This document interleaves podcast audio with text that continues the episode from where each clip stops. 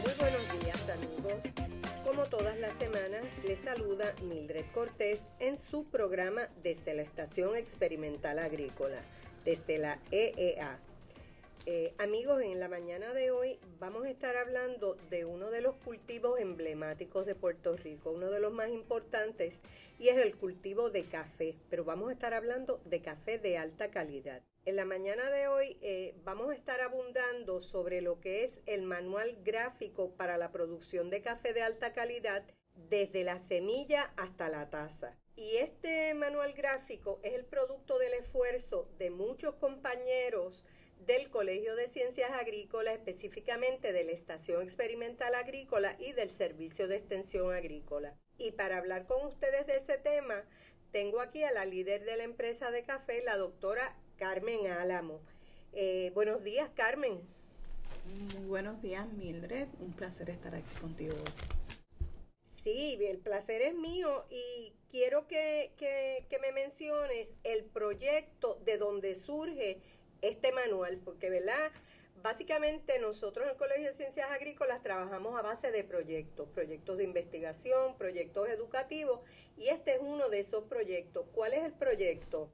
El nombre del proyecto, eh, que es, una, es un proyecto en el cual el Colegio de Ciencias Agrícolas, Extensión Agrícola, la Estación Experimental Agrícola, junto al programa FIDA del Departamento de Agricultura, eh, sometimos una propuesta colaborativa al Departamento de Agricultura de los Estados Unidos, especialmente al, al Servicio de, de Mercadeo, los, unos programas dirigidos a los fondos para mejorar ¿verdad? El, el, el, el mercadeo eh, de, los productos en Estados Unidos. Y, se hizo una propuesta en, que se tituló de esta forma el proyecto, que te lo voy a leer en inglés y traducimos, ¿verdad? Improving Quality Practice Knowledge to access specialty coffee markets. Eh, lo que se quiere aquí, ¿verdad? Es, es, es, capacitar, o el propósito de la propuesta es capacitar a los capacitadores y de ahí capacitar a los agricultores para que produzcan unos cafés de mayor calidad que pueden obtener unos precios mayores. ¿Por qué hacemos esta propuesta? Esta propuesta eh, que ¿verdad? fue escogida entre todas las personas que, que, compitieron a nivel de los Estados Unidos, nosotros fuimos uno de los, de los escogidos para, para recibir los fondos nace de investigaciones previas que se han estado haciendo en, proyectos de la Estación Experimental Agrícola, ¿verdad? particularmente del Departamento de Economía Agrícola y Sociología Rural. Eh, durante los pasados años nosotros hemos estado trabajando en el área de análisis de los costos de producción, en el análisis de los mercados de café, los cambios en las estructuras de, de, de, la empresa de café de Puerto Rico, agricultores, beneficiadores, torrefactores. Y a través de todos esos estudios nosotros eh, nos dimos cuenta de unas transformaciones en el sector y que dentro de las limitaciones que tiene el sector, que las conocemos, que la mayoría es que tenemos unos costos de producción más altos eh, en el mundo en términos de producción de café, eh, pues la producción de un café de mejor calidad era una alternativa para que tanto los agricultores, beneficiadores y torrefactores aumentaran las ganancias de su negocio, se permanecieran produciendo y mejoraran la calidad de vida de su comunidad, de su familia, impactar la zona de la montaña. ¿Qué cambios nosotros vimos en esa investigación que nos llevaron a, a traer este proyecto de, de investigación que básicamente es una parte fundamental de divulgación y educación. Primero, en nosotros eh, cuando analizamos los datos del censo de, del 2000, 2002 y datos del Departamento de Agricultura y los comparamos con el 2016 y 2012, nosotros vimos lo siguiente. En ese periodo de tiempo había, hay una reducción de alrededor de 66% en el número de fincas de café. Estamos hablando que en el 2002 el censo agrícola eh, que se hace, ¿verdad? Que lo hace a través del Departamento de Agricultura de los Estados Unidos, nosotros teníamos alrededor de, de 10.000 eh, fincas de café. El último censo más reciente, eh, ya estamos alrededor de 4.000 y te aseguro que después del huracán eh, eh, María, eh, va la sobrevivencia de los productores, ¿verdad? Vamos a tener unos números nuevos. Unos números nuevos más reducidos, ¿verdad? Porque el impacto fue tan devastador que sabemos que hay gente que no se pudo recuperar. Entonces, mientras eso estaba pasando con el número de fincas, nosotros por otro lado teníamos que también se había reducido el número de los beneficiadores de café. Eh, los beneficiadores de café son los, los lugares en donde se recibe el café, eh, se le quita su pulpa, eh, se lava y se seca. También tuvimos una reducción como de un 44 a 50% en el, en el número de beneficiadores de café. Sin embargo, la cantidad de torrefacciones se duplicó, casi en más de un 200%. ¿Y cómo uno explica esto, Carmen? Bueno, al nosotros tener unos costos de producción tan altos y el precio de café fijarlo a nivel de, finca, eh, lo, se fija a través del departamento o, de DACO, ¿no? Eh, el Departamento de Asuntos del Consumidor eh, fija en Puerto Rico el precio de café y hasta el 2000, ah, probablemente el 2014, 2015, eh, fijaban el precio desde la finca hasta la taza, o sea, todas, beneficiado, torrefacción, y ese precio había que revisarlo. Entonces, mira que de 1992 al 2015 no hubo una revisión del precio de café. Ese precio se mantuvo fijo. Y mientras todos los insumos de producción que le aumentaron a todo el mundo, hasta en la vida personal como en los negocios, aumentaron combustibles, fertilizantes, eh, entre otros insumos de producción, aumentaron sus costos, todos los otros negocios y todas las empresas fueron capaces de ese aumento de costos pasarlo en un aumento de precios. Sí, transformarlo hacia... Ese no fue el caso del café desde casi por, del 92 al 2005 y luego la última revisión que fue en, en el 2015 y entonces en ese periodo de tiempo siguieron aumentando los costos de producción, pero no las ganancias. Así que yo entiendo que esa es una de las razones, además de la limitación en la mano de obra y otras más que sacaron toda esta cantidad de fincas de producción. Los que sobrevivieron, cuando nosotros comenzamos a hacer los estudios, nos dimos cuenta que se transformaron. el mayor margen de ganancia en, en, la empresa de café está en la parte de torrefacción, que son ya las personas que reciben el café, lo tuestan, pagan. Lo procesan. Lo, procesan. Así que muchos agricultores que ya tenían beneficiado dijeron, bueno, nosotros vamos a entrar a esa fase. Y tenemos muchos agricultores medianos, más, más medianos y, y algunos pequeños que decidieron empezar a, tener su marca de café a nivel quizás artesanal, bien una operación pequeña en la finca. Eh, y ese café cuando ellos lo vendían directamente en el mercado, pues conseguían unos precios superiores a los que estaban regulados porque ya se salían de las regulaciones y pudieron eh, mantenerse operando y teniendo unas ganancias ya por la venta de, su, de su producto final. Entonces, ese modelo que, lo vemos, que básicamente lo inicia eh, Roberto Atienza eh, con Hacienda San Pedro, que como nosotros decimos, él fue el líder, eh, que una de las cosas que hizo Roberto, como hicieron los que ya son líderes que están dentro de este negocio hace años, porque esto no es algo, esto no es un imaginario, esto es algo real que ha venido surgiendo. Pero una de las cosas que de verdad el señor Roberto Atienza hizo fue que él empezó a ver afuera eh, qué estaba pasando fuera de Puerto Rico, qué estaba pasando en la Specialty Coffee Association, que, es, era lo que, qué productores que se estaba teniendo. Y ahí él toma esa iniciativa de empezar a producir un café de alta calidad que se llamaba que se llama Hacienda San Pedro allá en Jayuya eh, después que él empieza con Hacienda San Pedro también él tiene eh, vamos a tener claro hay estos estos agricultores eh, que tienen sus marcas de café de calidad, que son diferentes, como yo digo, eh, de mayor calidad, alta calidad. Primero, están diferenciados por dos cosas, son 100% de Puerto Rico. Y segundo, porque tienen una calidad superior a un café regular de góndola que nosotros conseguimos en los supermercados a menor precio, porque eso es otro segmento de café. Pero lo interesante también del proceso de este tipo de torrefacciones pequeñas y medianas es que como todo el café de la finca sale de alta calidad, con el tiempo ellos han desarrollado otra línea de café diferente, eh, donde ahí incluyen su café que no es de alta calidad, es un café ya más de, segunda calidad. Eh, Pero que eh, también es bueno porque pues es fresco. exacto, pues ese café ellos lo mercadean bajo otra marca.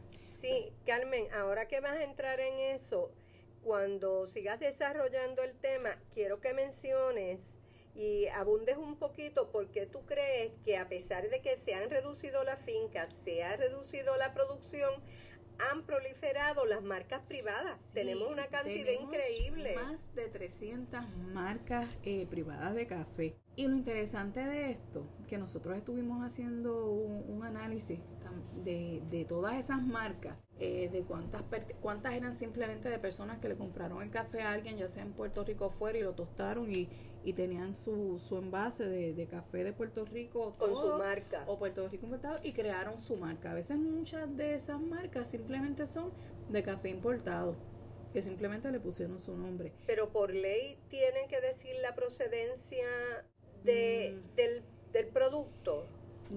No, es, no lo vemos eso por ley no está estipulado. ¿Y tú no crees que eso en el futuro? Yo entiendo que, la, última revisión eh, de precio probablemente lo solicitó, pero yo no sé. Si se concedió.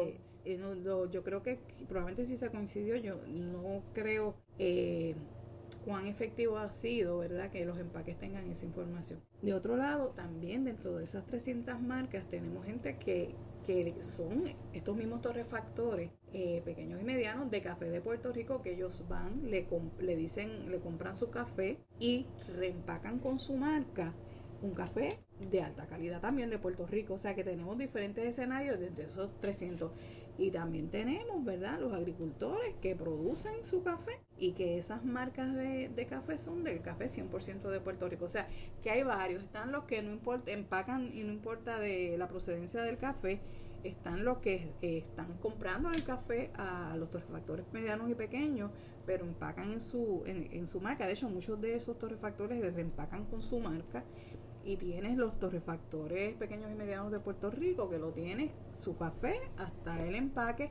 Y entonces tienes el café que está en el mercado a nivel regular comercial que básicamente todo es importado que es el café que está a, menor precio. Ok pero sobre eso volviendo un poco sobre eso tratando de aclararme a mí misma si yo le, te compro a ti que produzo el café y tengo mi marca, la marca Mildred, yo tu café lo puedo empacar y voy a poner, puedo poner 100% café de Puerto Rico. Sin embargo, estas otras marcas, aunque sea de alta calidad, que son marcas privadas, si el café es importado, hay alguna violación de algún reglamento si ellos lo identifican como café de Puerto Rico?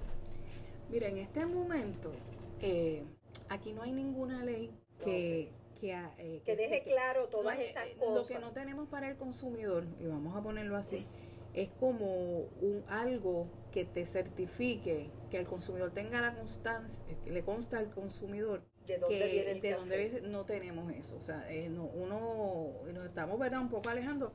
Una de las, a mí me parece que es importante eh, que ese café que es de mayor calidad, que es producido, ¿verdad? cosechado en Puerto Rico, tenga un, un, sello, que tenga algo que cuando el consumidor lo pueda ver, sepa, como denominación de origen. Como sí, como un sello que diga, bueno, cosechado 100% en Puerto Rico, porque acuérdate que una cosa es elaborado en Puerto Rico y otra es cosechado en Puerto, Rico. son bien o producido en Puerto Rico. A nivel de torrefacción, eh, si tú haces la, tienes café importado y haces la torrefacción en Puerto Rico, eh, pues tú... Eh, es, elaborado en Puerto Rico. Elaborado, y por eso vemos la, la ruedita, ¿verdad? Exactamente. porque es elaborado aquí, pero no necesariamente eso es, eso es igual a que el café se cosechó y se produjo aquí. ¿Qué sucede? Que estas personas que se integraron, y por eso te estoy haciendo este preámbulo para que no sepas de dónde sale el proyecto, estas personas que se integraron, estos agricultores que se integraron verticalmente, ¿cómo han beneficiado al resto de, de los agricultores pequeños, medianos, que no tienen el capital eh, para, para, comprar un beneficiado, para invertir en una torrefacción y en ese proceso. ¿Cómo se han beneficiado de ese resto? Bueno, porque eh, agraciadamente, ¿verdad? En, en antes del, de este mercado, antes de Lucaracán, que es diferenciado porque es café 100% de Puerto Rico, producido en Puerto Rico, que el precio promedio es un dólar la onza. Estamos hablando de 16 dólares la libra. Y estamos hablando de un café verdaderamente de alta calidad pues tenemos que, eh, tenemos que estos, estos agricultores, estos refactores eh, le piden entonces, como tienen una mayor demanda, compran a otros agricultores a un precio mayor, a los mínimos estipulados, le compran el producto, pero obvio, tienen que cumplir con unas calidades, que es la misma con que unos requisitos que, que están claros. Así que, ¿cómo se han beneficiado? Pues porque esto, ellos le compran a estos agricultores un buen café y se lo pagan a precios mayores. Ellos producen con calidad y venden un producto de calidad que es pagado como se paga un producto de alta calidad. Y, e, y eso a su vez, que es otro punto de cómo esto hará la cadena, también hace que este café tú se lo pagas mayor al recogedor. Porque ya cuando hablamos de un café de alta calidad, otros parámetros. Estamos hablando de café unas exigencias, ¿verdad? Pero también le pagan más al cogedor de Bueno, yo creo que eso es bien importante porque entonces en esa cadena todos se benefician. Y me parece que, que de manera natural la producción local, siendo un país pequeño, con una producción pequeña, entonces si uno quiere que sea rentable, debe moverse a producir un café de alta calidad. Eso es lo que hemos aprendido. Y hacia eso va este trabajo de ustedes, ¿verdad? Y eso es lo que hemos aprendido a través de, los, de nuestros estudios este, económicos y análisis de costos y beneficios, que para nuestro agricultor poder permanecer en, la, en, en esta empresa, la gran mayoría de su café debe ser de calidad y venderlo a precios superiores va a haber otro que no todo el café de una finca. Claro, Lo que aspiramos es que la proporción de calidad aumente para que él esté mejor. ¿Qué nosotros notamos? Que todas estas personas que en los 2000, 2005, 2007, 2011 entraron en esta producción de café de alta calidad verticalmente integrados, todos ellos se la gran mayoría, fuera de Puerto Rico. O sea, ellos fueron a, pagaron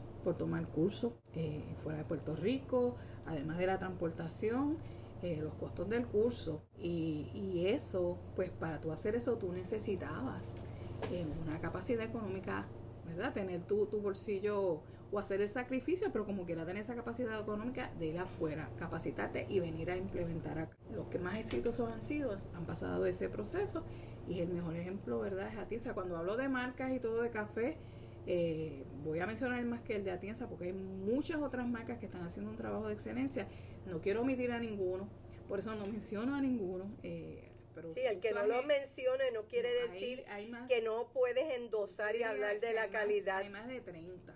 Que son, muy buenos. De excelencia, muchos de ellos de calidad de exportación, pero deciden vender ese café en, en el segmento de mercado de Puerto Rico, ese café de alta calidad de Puerto Rico, porque como tienen que cumplir con unos requisitos de los importadores, a ver, y los precios en ese mercado son buenos. Muchas veces yo decía, bueno, pero es que yo gano más o, o, gano igual dejándolo en Puerto Rico. Y los puertorriqueños nos merecemos tener la oportunidad de degustar ese café de altísima calidad. ¿Verdad? Y eso está pasando, que es bien interesante, o sea, porque hay unos cambios y nosotros hemos, ¿verdad? Este, hemos visto cataciones, hemos estado presentes en cataciones y hemos visto resultados de cata en unos cafés de sobre 80, 85, hay marcas que han logrado un que compara con, los cafés de, los cafés extranjeros de alta calidad. Porque sobre 80 ya se considera cafés especiales, ¿verdad? En una escala del 1 al 100 de las pruebas, resultados de prueba de catado, sobre 80 es especial. Eh, aclarando que quienes evalúan estos cafés son peritos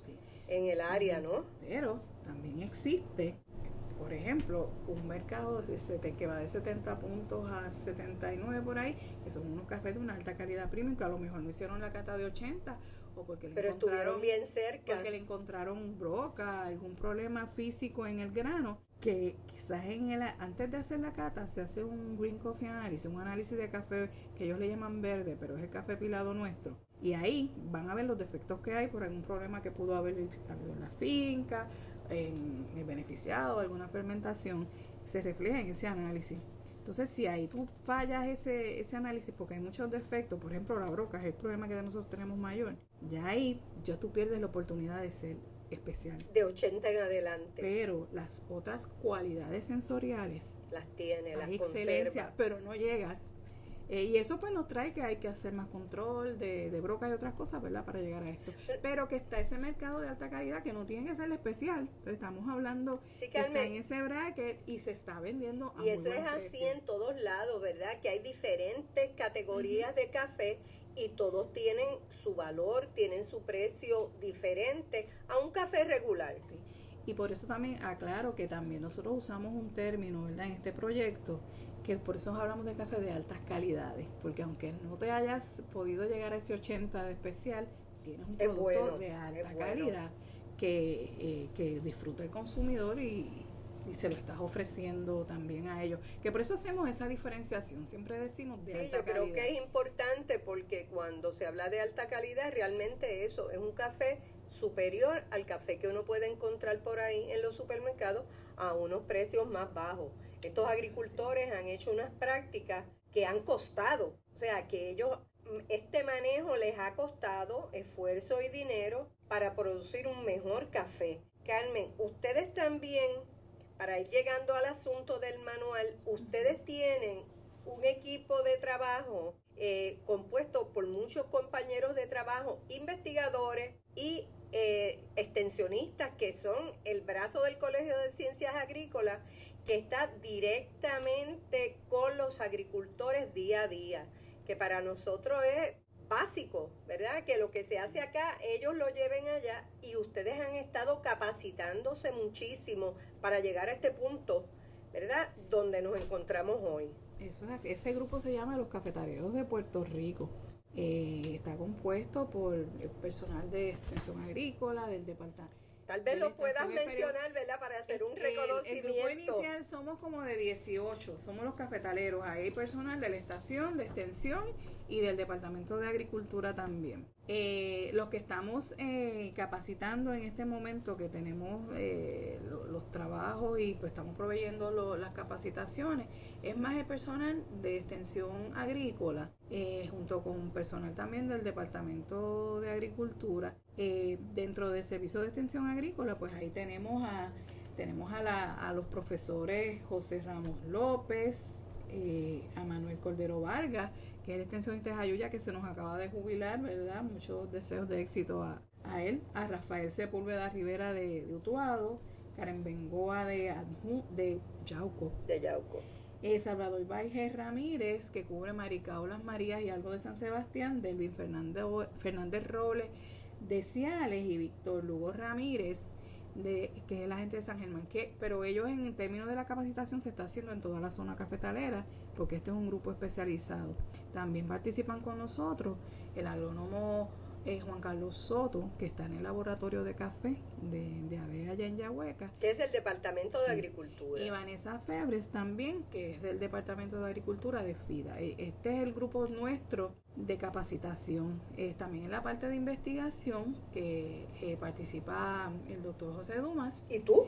Y yo, José trabaja con la parte de las caracterizaciones de, de estos cafés de calidad ya desde un punto más objetivo en la base química. Y pues yo que estoy este, en la parte de, de, mercadeo y, coordinando el proyecto.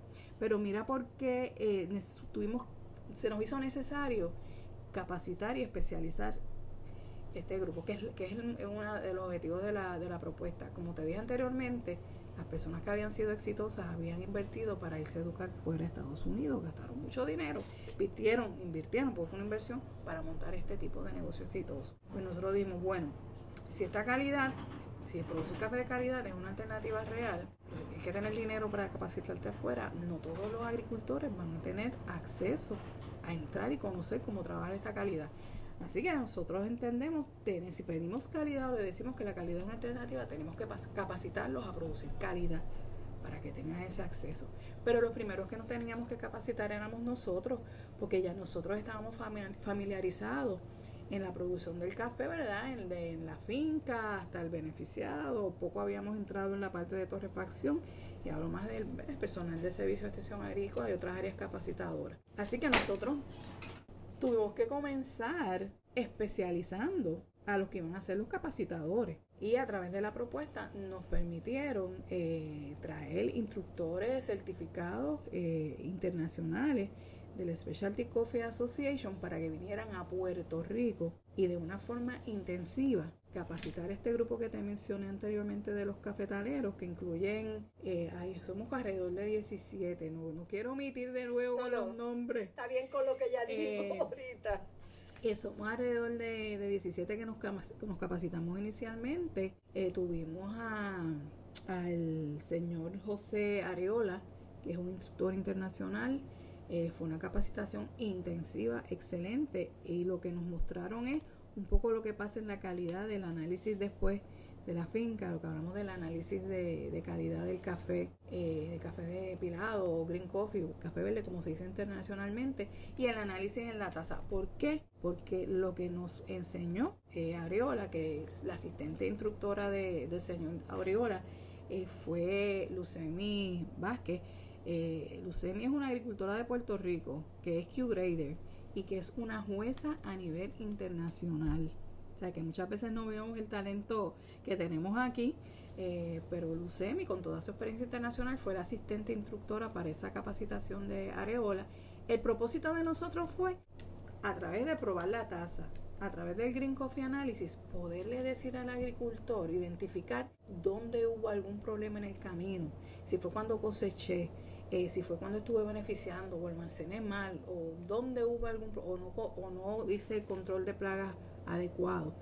Ese análisis a nosotros nos, puede indicar para ir hacia atrás, en dónde fue la limitación que, que esa calidad de café se perjudicó, de forma tal que nosotros podemos ir donde los agricultores y decirle, bueno, mira, el café fue excelente, pero cuando lo almacenaste, eh, parece que lo almacenaste en un sitio donde se fermentó. Así que uno puede identificar en lo que esa Taza, yo tuve unos sabores, y eso fue lo que nos identifican a diferentes tipos de ácido, donde puede, puede decir si hubo sobrefermento, si puede decirnos que hubo hongo en, en, en, almacenamiento, en almacenamiento. Algo tan sencillo, una máquina de beneficio, una despulpadora, que a lo mejor si no limpiaste bien y sacaste todos los granitos y se quedaron ahí granitos que se fermentaron, cuando tú viniste a, a tirar el otro café de calidad, esos granos que tenías ahí dañaron el producto que tú venías, y esto es bien sencillo, cuando tú haces las pruebas, a veces un grano fermentado con defecto en una taza te puede dañar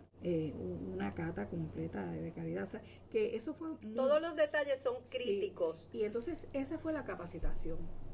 Llevarnos desde la prueba de taza o catado, desde el Green Coffee Analysis. Si fueron hacia atrás. Y en ese café de alta calidad, lo que deduzco es que todos, que todo los criterios, todos los puntos son críticos. Todas las variables que uno está tocando a través del proceso, desde la cosecha, porque me dice que la broca es un problema eh, grande en Puerto Rico y afecta la calidad, o sea que desde el momento que estamos en la finca, todo es crítico para finalmente tener esa tasa que tú mencionas de alta calidad, que es lo que queremos. Y entonces eso nosotros no lo teníamos, esa capacitación. O sea, nosotros fuimos hasta tomar las clases, esta, este adiestramiento que nos dieron intensivo fue calidad de café desde la semilla hasta la taza.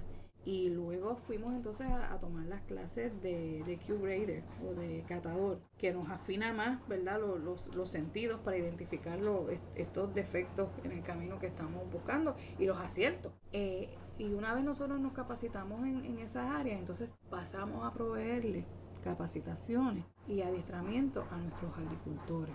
O sea, esto era lo que al principio me dijiste, capacitar capacitadores. Exacto.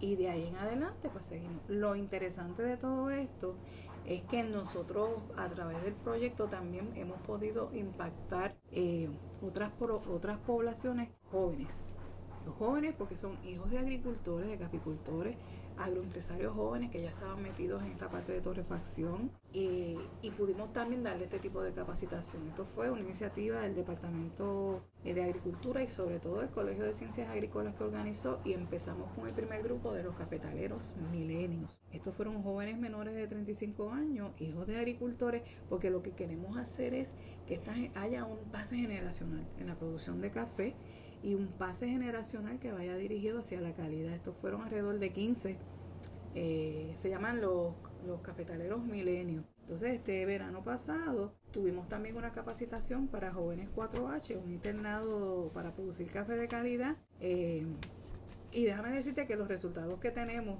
han sido bien inspiradores porque todos estos grupos eh, bien, bien interesados interesado, este esto, todo este conocimiento te cambia las perspectivas y te da una amplitud completa y profundidad. Y, Y ha sido para ellos también dentro del proyecto eh, un cambio, un cambio dirigido hacia el conocimiento. Eh, los mismos eh, cafetaleros Phoenix, que son jóvenes 4H, esto ocurrió en, en mayo del año pasado. Algo pasó bien interesante. Ellos también ahí tomaron un curso de barisma, de barista, de, de, coffee latte, nos lo dio Latte Brands, nos regaló ese curso a Alexander Medina, un curso costoso, se lo regaló a cada uno de los participantes en el auspicio, muy agradecido. Ya hasta esos jóvenes, dos de ellos tienen, están trabajando como baristas en Coffee Shop también, que fue una alternativa de empleo. Y ellos se autonombraron los cafetaleros Fénix, porque ellos decían que el café, ¿verdad? Después del huracán María, eh, había resurgido, renacido. Ellos lo ven como que el, futuro, o sea, de la ceniza del de, impacto de María, como el ave fénix, ellos iban a resurgir y a levantarse más fuerte, más grande. Y, estos jóvenes súper motivados, y ellos nos motivan, o sea, porque vemos que hay un futuro. Sí, sí, no se va a perder este esfuerzo, no se va a perder porque ahí están ellos para hacer ese relevo. Así que yo creo, Carmen, que esto los motivó a trabajar en este manual gráfico para la producción de café de alta calidad, como ustedes mencionan, desde la semilla hasta la taza. ¿En qué va a consistir este manual y cómo lo van a hacer? Bueno, el, manual surge, o sea, para cuando nosotros vamos a dar los adiestramientos a los agricultores, las capacitaciones que comenzaron antes del huracán, en, agosto del 2017 en diferentes partes de la isla eh, y los estuvimos dando la primera fase hasta, septiembre, una semana antes del huracán. Eh, pues nosotros, el, del Servicio de Extensión Agrícola, eh, que ya los mencionamos, ¿verdad? Este, José Ramos, Manuel Cordero, Rafael Sepúlveda, Karen Bengoa, Salvador Baijés, Delvin Fernández y Víctor Lugo, nos sentamos a desarrollar el material que íbamos a, a brindarle a los agricultores, dado todo el conocimiento que recibimos y creamos inicialmente unos pósteres, unos carteles educativos para cada fase. Establecimiento eh, de la plantación en la finca con calidad, cómo cosechar con calidad, cómo beneficiar con calidad, eh, cómo... Y ya los tienes. Esos. Se desarrollaron ese verano, antes de los adiestramientos, se desarrollaron estos pósteres o carteles grandes eh, que, tienes visualmente todo. O sea, todo lo que quieres decir en el cartel es como una capacitación Muy bueno. en ese cartel visual con detalles de todo tipo, bastantes visuales, hasta de cómo hacer el análisis de calidad de grano, eh, principios de catado, las mejores formas de preparaciones, hasta eso de café, hasta la taza. Y entonces eh, se hizo esa secuencia que nosotros lo llevábamos a todos los, adiestramientos para que ellos además de pudieran sentarse y mirar, son 11 carteles, eh, de todo el proceso. Eh, y, estos puzzles son de un tamaño de 2x3. nosotros también lo hemos seguido llevando a todas las exhibiciones para educar al consumidor y agricultores en diferentes lugares y en, diferentes sitios a través de ese, de ese año. Esa, esa guía visual que nosotros teníamos de los carteles, pues nosotros decidimos, y a mí me pareció que fue un producto de, de mucha calidad. Y creímos, ¿verdad?, que eso también lo teníamos que, que eh, poner ya en una guía. Sí, que valía la pena hacer un documento. Exactamente, hacer ese documento con toda esa información eh, gráfica, visual, que es fácil de aplicar para los agricultores y tenérselo para que ellos pudieran tener acceso a ese material aún después, ¿verdad?, de de las capacitaciones. ¿Y, dónde está esa guía? ¿Ya está o está en proceso? Sí, eh, la guía ya está hecha, se llama el Manual Gráfico para la Producción de Café de Alta Calidad, desde la semilla hasta la taza. ¿Y dónde lo pueden conseguir? Ahora mismo eh, lo, está disponible en línea en la página, eh, la página web de la estación de la biblioteca de la Estación Experimental Agrícola. Que es biblioteca.eea.uprm edu. También próximamente va a estar disponible en la página también del Servicio de Extensión Agrícola. Eh, en la página del Servicio de Extensión Agrícola. Que uno va a uprm.edu y allí usted busca Servicio de Extensión Agrícola o Colegio de Ciencias Agrícolas, Servicio de Extensión Agrícola y allí la va a conseguir. Entiendo que también va a estar bastante directa en www eh, um, upr.edu slash eh, servicio de extensión agrícola. uprm.edu slash diagonal Servicio de Extensión Agrícola. También eh, ellos, eh, ya el Servicio de Extensión Agrícola tiene un canal YouTube y también próximamente va, a estar, disponible a través de ese, ese canal de YouTube y de hecho próximamente nosotros también ya estamos empezamos a grabar los, las capacitaciones para que también esos adiestramientos queden, queden, eh, tanto en la biblioteca de estación experimental, el canal YouTube. ya comenzamos, eh, la meta es que, que, los podamos terminar. Los 11. Eh, ya el adiestramiento como tal, el que estamos dando con todos esos temas, y que se ha dado a los agricultores, que vaya a ser como un pequeño curso, ¿verdad?, a distancia en calidad de café. Bueno, yo creo que eso es la gran inversión o sea, si ustedes pueden eh, lograr grabarlos todos y uno tener acceso a, este manual gráfico, casi es como si ustedes estuvieran allí. Exacto, hubiesen ido al curso. Exactamente. Eh, pues este, pues estamos ya grabando. Yo entiendo que el curso como tal completo, este, ya va a estar disponible Falta después de no después de enero, porque grabar un curso en línea no es tan fácil. No, no, pensamos, yo sé que no es fácil pero, pero enero es pronto, estamos a cuatro meses. Esa es la meta, que después de enero pues podamos cumplir con, con, esas grabaciones y que esté el material disponible al público. Yo creo que es una gran contribución porque este asunto de la producción de café de alta calidad no se acaba aquí. Esperemos que esto eh, continúe y esto y esta capacitación que ustedes están ofreciendo va a ser eh, pertinente ahora y después porque ustedes han trabajado mucho y se han capacitado con personas eh, que están a la vanguardia de la producción de café de alta calidad. Sí, no, eh, tomamos los cursos de catado con Alfredo Rodríguez, que es un puertorriqueño también, que, que es un instructor a nivel internacional, no lo mencioné ahorita, eh, pero también nos capacitamos con Alfredo. Mira, antes de terminar, ¿verdad? Yo tengo que hablar de María, porque el huracán María nos, nos marcó. La María. La María nos marcó. Y en septiembre, que nosotros habíamos comenzado este ciclo de adiestramiento, llega María y nosotros paralizamos todo. Y en ese momento hicimos un, censo de las necesidades de los agricultores y entonces comenzamos, estuvimos comenzando desde diciembre hasta marzo en los diferentes, íbamos directo a la zona donde estaba el café sembrado, donde estaban los agricultores, y fuimos a llevar otro tipo de adiestramiento.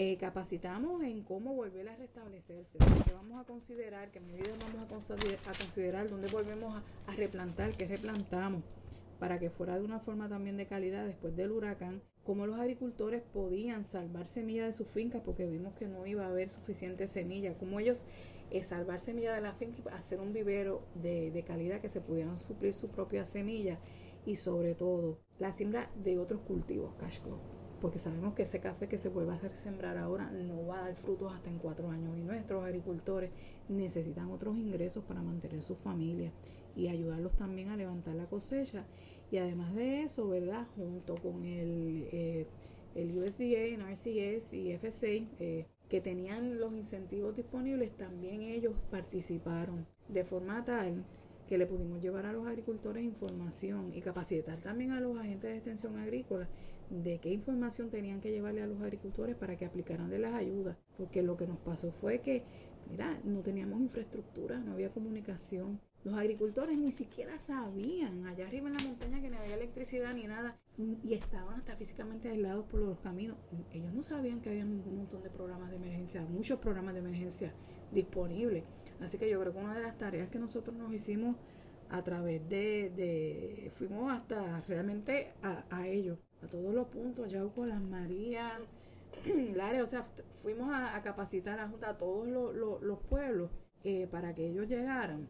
Y allí es, esa experiencia de nosotros este, fue primero, primero apoyarlos, porque si algo nos enseñó a nosotros, Miguel Monroy, que es nuestro papá, como nosotros decimos, que ha sido nuestro maestro, es que antes de tú ir a preguntarle al agricultor, ¿vas a volver a sembrar o qué te ha pasado? Tienes que apoyarlo emocionalmente y moralmente porque la pérdida... Esa es la base. O sea, eh, una de las, lo primordial y lo primero que nosotros hacíamos en esas capacitaciones era hablar, que ellos nos hablaran, compartir lo que les pasó eh, de la parte humana y fue muy conmovedor. Sin duda, eh, yo creo que ese huracán nos marcó a todos, sobre todo a los más vulnerables, ¿verdad? A los que aún hoy hay unas pequeñas células que todavía ni siquiera han recuperado la luz, que todavía tenemos casas con los techos de lonas azules. O sea, ese huracán, nuestra vida, nuestra historia como pueblo es antes del huracán María y después del huracán María.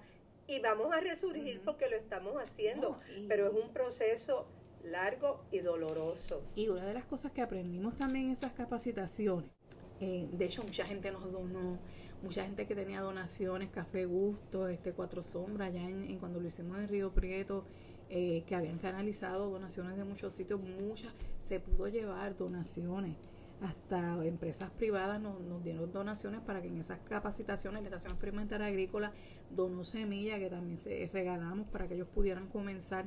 O sea que muchas muchas personas se nos, nos ayudaron a que además de nosotros poder llevarle el conocimiento, poderle llevar la semilla, eh, también um, eh, una empresa eh, nos donó las bolsitas para que pudiéramos el, poner el, el, el café, para que ellos pudieran también de alguna forma recomenzar y tener algo básico. Y sentirse apoyados. Yo creo que eso lo más importante es saber que ustedes estaban allí para ellos, que no estaban solos. David, David Serrano una compañía que está ubicada en la zona oeste de Puerto Rico fue la que le donó a los agricultores esas bolsitas no para poder replantar la semilla que no había.